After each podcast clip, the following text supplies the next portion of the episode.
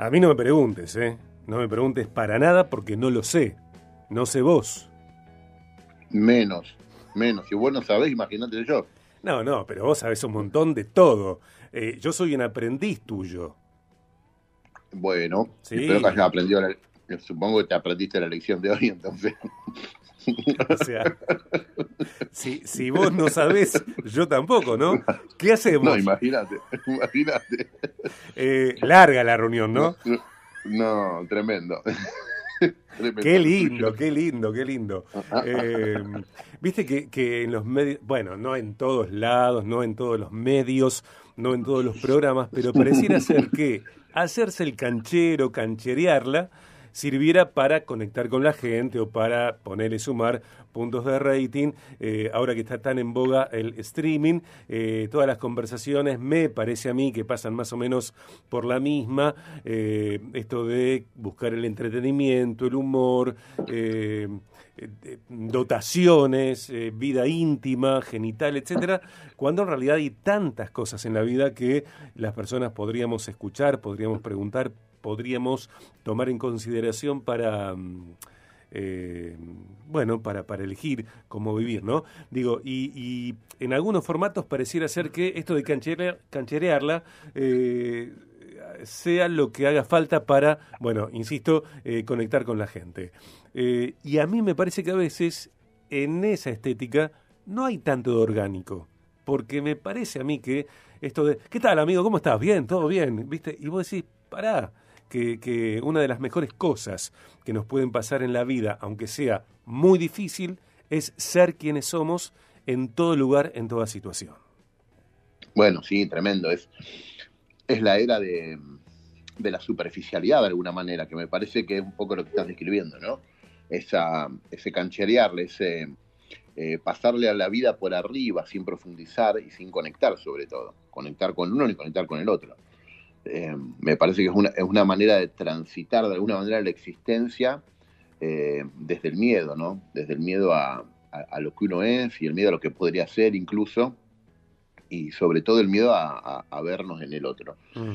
Creo que esa es la raíz de la falta de autenticidad eh, que, encontramos muchas veces y que, es, sí, se ha vuelto tan común, sobre todo en la era de redes sociales y donde, donde tenemos miedo de contar, ¿no? Me parece a mí. Eh, miedo de, creo que dos cosas, miedo de detenernos un poco, sobre todo detenernos con alguien, y, miedo de contar, miedo de narrar, miedo de decir, decir quiénes somos, decir quién nos, eh, qué nos pasa, decir qué aspiramos, esa, esa narración profunda, genuina, a veces queda sepultada en, nada, en, la vorágine de, mm. de, imágenes superficiales con las que todo el tiempo estamos atravesando la vida, ¿no? Sin pararnos, digo yo, pararnos a hablar, a, a ser nosotros. Paul, también te podría decir que qué difícil que es ser verdaderamente quienes somos, eh, y antes que ello me surge esta inquietud que, que me encanta escuchar, a ver qué, qué te parece a vos, ¿Qué significa ser quien soy? ¿Qué significa ser verdaderamente quien soy y ser el que soy al aire, fuera de aire, charlando con Leo Jiménez, charlando con vos, charlando con Paula, en mi casa, cuando me ducho, cuando cocino, cuando visito a, mi familia, cuando estoy con mis amigos, eh, cuando estoy, no sé, eh, en una situación profesional, personal, vos, en, tarimas, en escenarios, en plataformas, eh, en situaciones, digo, mira, la de los medios, algunos espacios confesionales, tan proclives a los lugares comunes, donde tantas personas dicen lo mismo y decir lo mismo tantas veces es no decir nada trascendente o superador. Digo, ¿qué es ser yo mismo? ¿Qué significa ser quienes somos? ¿Y cómo llevar esa respuesta a la práctica, a la acción del día a día? Sí, es buenísima la pregunta, porque incluso el ser auténtico hoy es un valor tan, tan reconocido que paga tanto, digamos, socialmente, que mucha gente se termina disfrazando de auténtico. O, claro, claro, mostrando, mostrando una autenticidad que en el fondo no, no es real, ¿no? Eh, bueno, la autenticidad puede ser real. Eh, pero creo que qué significa ser yo es, es el viaje. Y sabes qué, mira, mira que te voy a tirar, es un viaje de gracia. Porque se requiere cerramos, cerramos acá. Ya está, acá está, se terminó todo. se requiere de una enorme, de una enorme capacidad de aceptación para poder encontrarse con uno mismo, porque lo que nos obliga a, disfrazarnos, a usar máscaras, a salir de ese lugar de autenticidad es el sentimiento de indignidad, ¿no? De, no sentirnos valiosos, de no sentirnos importantes, de, avergonzarnos, decir, no tengo nada, nada bueno que mostrar, que exponer, no está bueno ser yo. Eh, todo, ese, ese, ese, diálogo, esa narrativa interna eh, tan dañina, no, nos aleja de encontrarnos. Pero hay un punto que a mí me parece, uno, la búsqueda para encontrarse uno mismo es introspectiva de un lado, pero también es eh, interrelacional. Creo que es en el encuentro con el otro que nos tenemos que encontrar a nosotros mismos. Eh, a partir de descubrir esto, un sentido de pertenencia. quien no sabe a dónde pertenece, difícilmente sepa quién es y siempre va a estar tratando de disfrazarse para qué y para encajar, para pertenecer, para sentirse valorado por quién y por el otro. El otro no es una, una opción, es una necesidad que tenemos. Por más que la cultura hiperindividualista no, nos empuja al aislamiento, nosotros necesitamos pertenecer y eh, si, prestamos un poco de atención, una gran cantidad de cosas las hacemos para eso para saber cuál es nuestro lugar en el mundo, de dónde venimos, cuál es nuestro origen, a, dónde pertenecemos en definitiva, ¿no? Eh, y no hay, no hay identidad sin pertenencia. Hoy el mundo creo que sufre de eso, por ejemplo, las fuertes corrientes migratorias, eh, el moverse de una cultura a otra y de, otra hacia otra, a veces con tanta rapidez como se puede hacer hoy, eh, hace que mucha gente tenga, experimente sentimientos de soledad, más, más bien de desamparo, diría.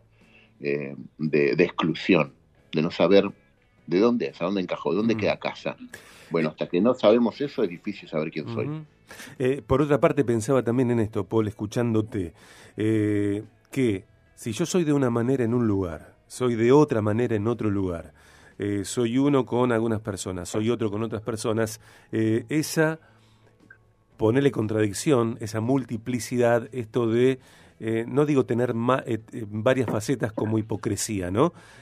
sino que tal vez por lo que vos decís, por miedo al rechazo, por querer agradar, por esconderme del mundo, por esconderme de mí, voy adoptando distintas pieles como, como un camaleón, también responde a, esa inquietud que pueda tener yo, a esa pregunta acerca de quién soy, quién soy yo. y me parece recoincido con esto que tiene que ver con la eh, introspección y también para que sea, creo, ¿no?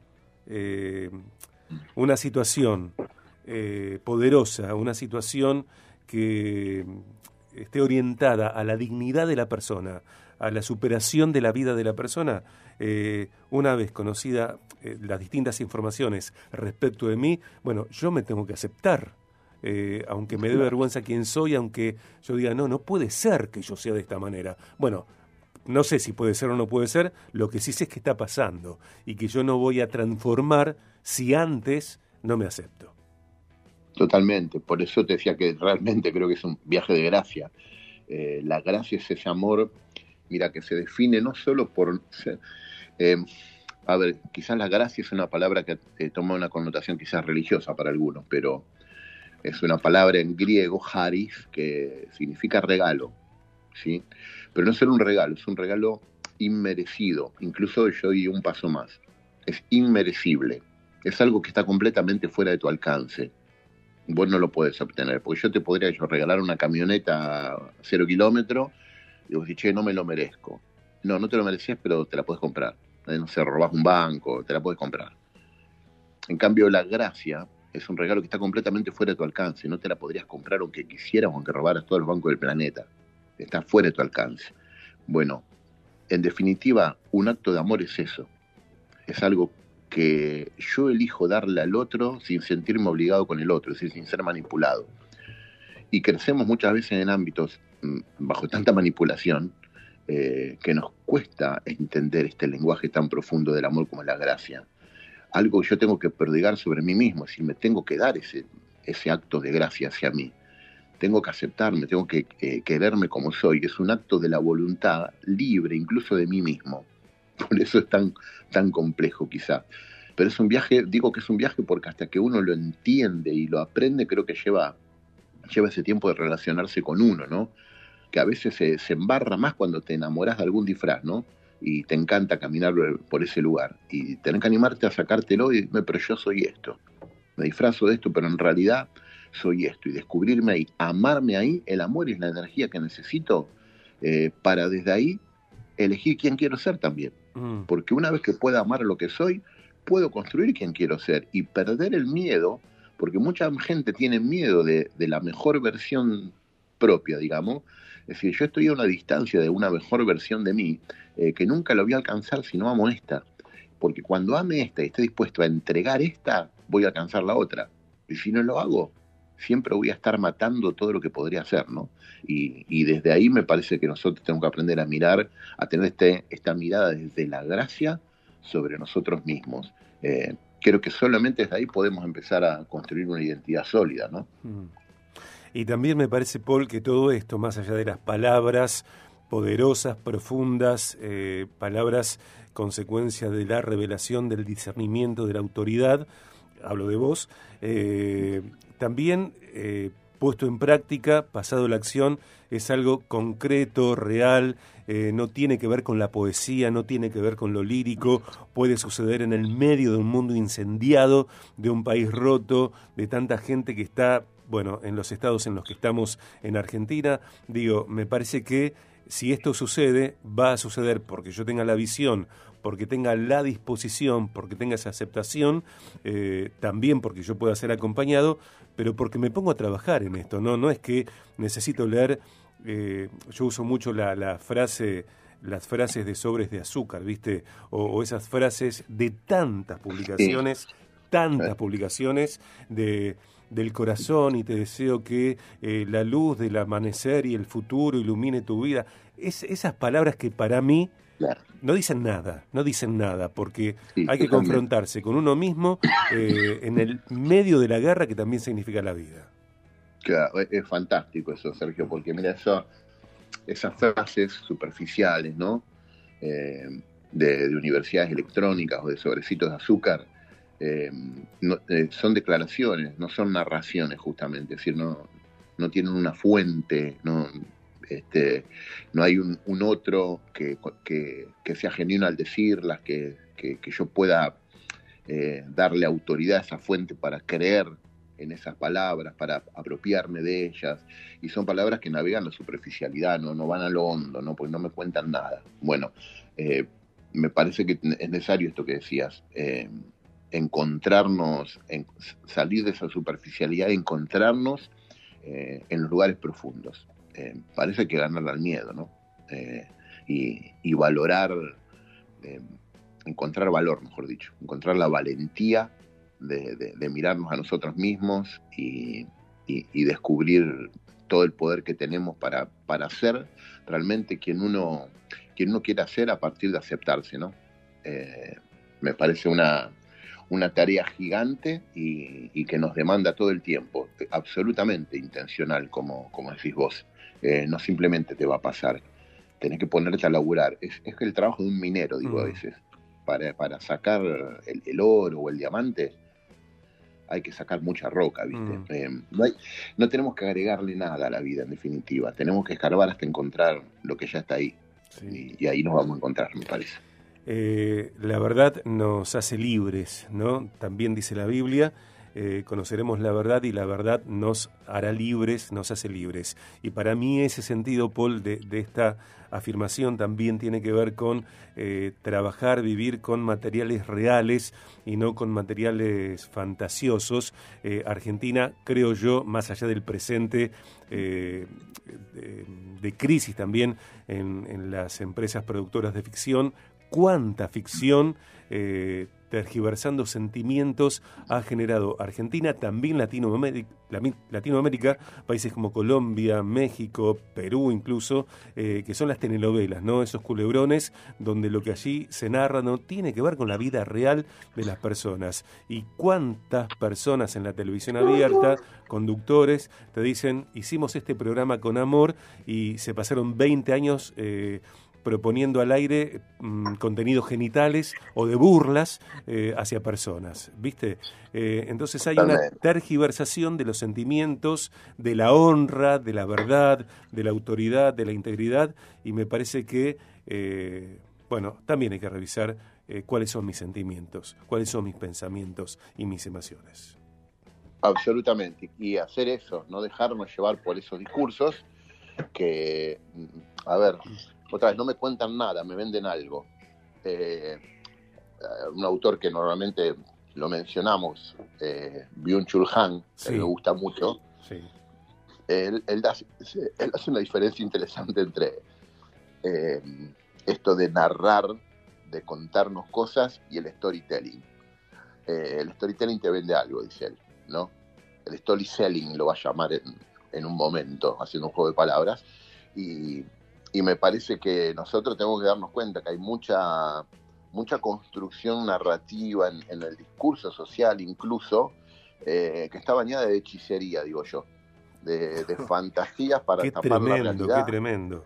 Y, me parece que nosotros tenemos que encontrar la autenticidad rompiendo ese velo, ¿no? Esperando que, el, eh, que, eh, la niebla del hechizo ese que no nos deja ver la realidad profunda de las cosas y creo que en esa hay una realidad última de todo que es profundamente espiritual y solo cuando la vemos ahí nos encontramos con un poder enorme, nos encontramos con nosotros mismos, ¿no? Gracias, Paul querido. Amigo, como siempre, un enorme placer charlar con vos. yo lo disfruto mucho, espero que vos también. Yo no sabes cuánto, Paul, no sabes cuánto, no sabes cuánto, no sabes cuánto. Eh, yo también. Eh, si la semana que viene tenés reunión, suspendela, andate. Vamos a, vamos a blanquearlo. si, lo que, si lo que la gente tiene que hacer ya lo sabe. termino una reunión y te escribo y aquí estoy. Escúchame, si la gente tiene acceso a la gracia, no te necesitan a vos. Ya saben lo que tenemos que Todos saben lo que tenemos, tenemos que hacer. Pastor, óreme, orate vos, orate vos. No me molestes, orate vos. Dios querido. Eh, ay, Paul querido, bueno, las cosas van a mejorar, las cosas van a cambiar. Sí, claro que sí. Elijo creer, dijo el hincha de boca, pero bueno, un abrazo a hincha de boca. un saludo al Mirón. Eh, Exacto. Dios querido. Paul, te mando un abrazo, te quiero un montón. Gracias, gracias, gracias. Abrazo, amigo, nos vemos. Chau.